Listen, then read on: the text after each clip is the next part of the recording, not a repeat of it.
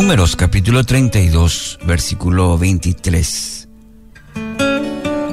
Pero si no cumplen su palabra, entonces habrán pecado contra el Señor y estén seguros de que su pecado los alcanzará.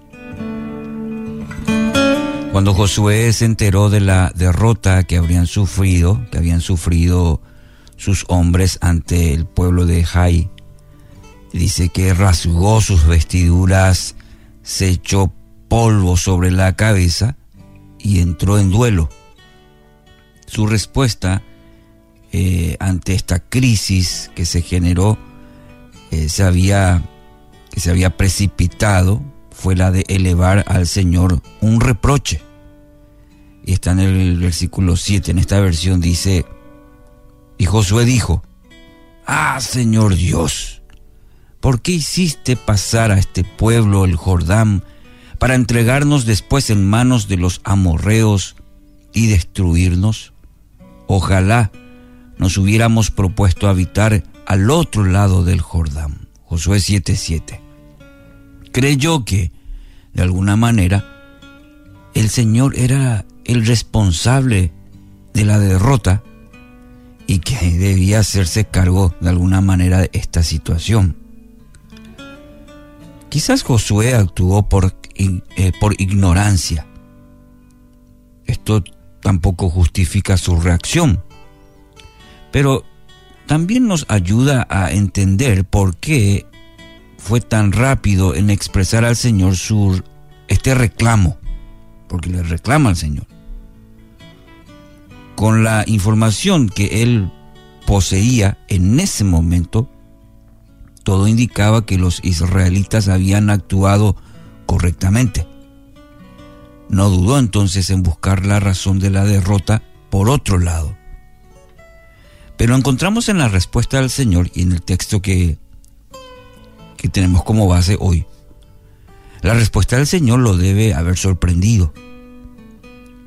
Habían sido derrotados porque Dios ya no los acompañaba al ejército, al pueblo, ya no les acompañaba en la conquista.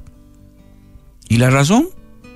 Y bueno, por la que habían dejado de acompañarlos era porque el pueblo había pecado ya no nos acompañaba porque el pueblo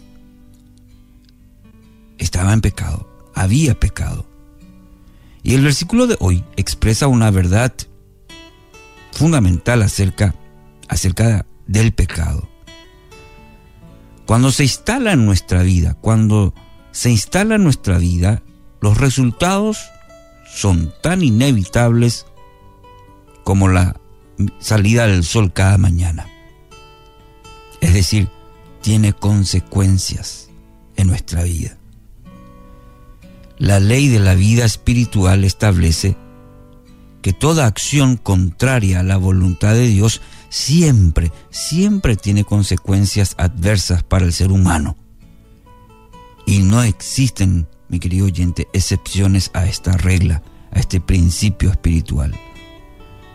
Podríamos argumentar que Josué desconocía la presencia del pecado en el pueblo, por lo que se le podría considerar inocente. Sin embargo, la ley del pecado es inapelable. Cuando el pecado se instala en la vida, las consecuencias no van a tardar en sentirse, en experimentarse. Y precisamente por la naturaleza engañosa, sigilosa del pecado, muchas veces no nos damos cuenta de que se ha instalado en nuestro corazón.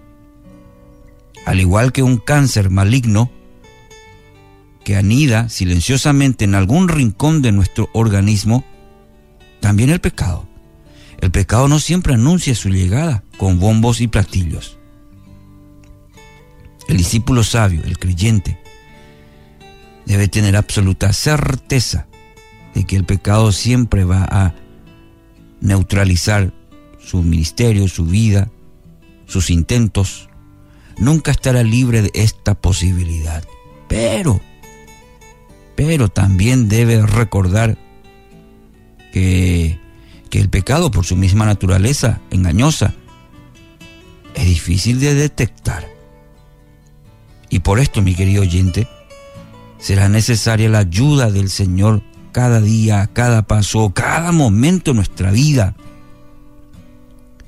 Aunque no sea consciente de la existencia de algún pecado en su vida, igualmente debe tomarse el tiempo para que Dios examine nuestro corazón y revele, revele lo que puede o lo que pueda estar escondido allí.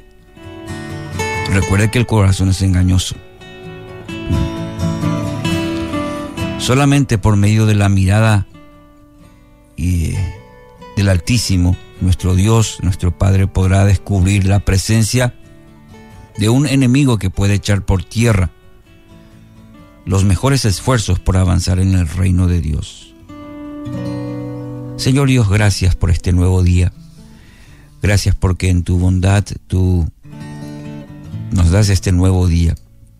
Y así como esta experiencia de Josué, del pueblo de Dios, cuando anidó el pecado, Señor, en, esta, en este nuevo día, rendirnos, rendirme a ti y pedir tu ayuda y que en lo profundo de mi propia vida puedas examinar y ayudarme, oh Dios, a detectar este enemigo invisible